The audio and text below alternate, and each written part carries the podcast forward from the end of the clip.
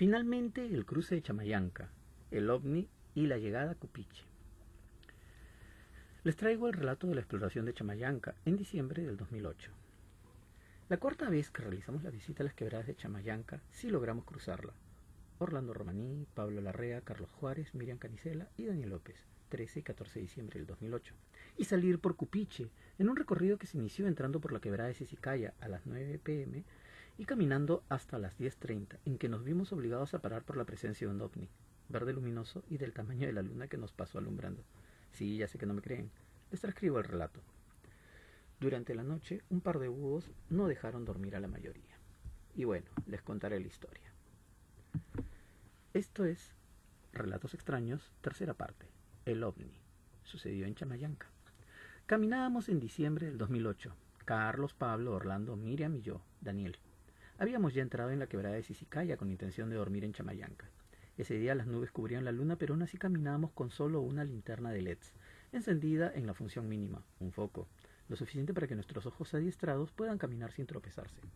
Íbamos Carlos, Miriam y yo en primera fila, y en la segunda Lalo, Orlando y Pablo. Luego de un par de horas de caminata y después de haber empezado eso de las 8.30, cuando de pronto la luz alrededor de nosotros se intensificó.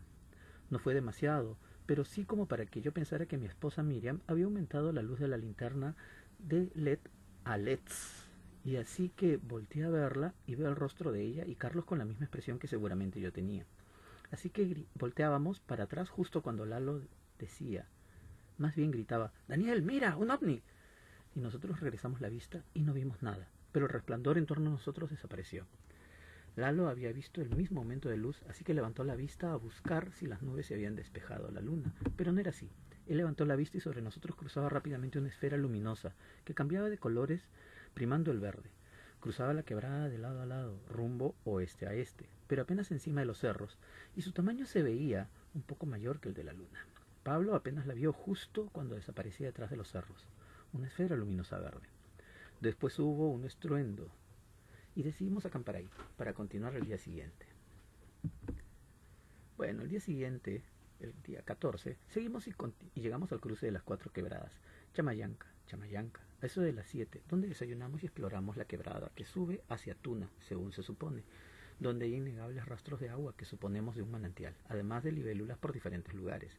Retomamos el rumbo y continuamos hacia lo que llamamos la montaña de las decisiones, no sin que antes Lalo haya encontrado y recuperado el báculo de mi hijo Damir, báculo que quedó ahí en enero del 2008.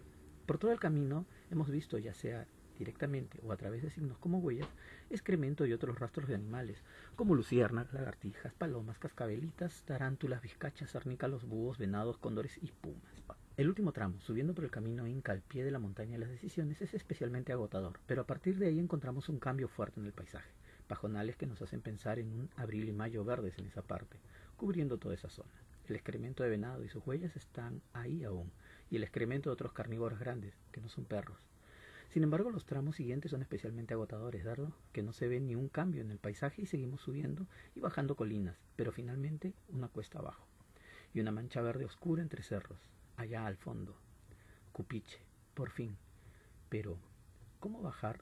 Menos mal hay un camino en una cresta lateral. Solo debemos llegar hasta allá y es increíble que hasta esa cresta sigan los rastros de pumas y venados. Mientras tomamos la enorme bajada, un aguilucho parece decirnos adiós.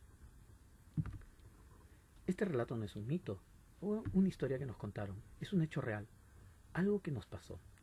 Si deseas leer más relatos extraños, háyalos encubiertos en nuestra web. Hay una lista de lugares que hemos visitado. Cuando entras a alguno de ellos y casi al final, sobre una barra de créditos, ves un espacio vacío con una X blanca grande, es que hemos escrito ahí un relato de algo que nos pasó en, en ese lugar. Debes seleccionarlo, copiarlo en Word o bloc de notas para decodificarlo usando la clave murciélago bien preparado.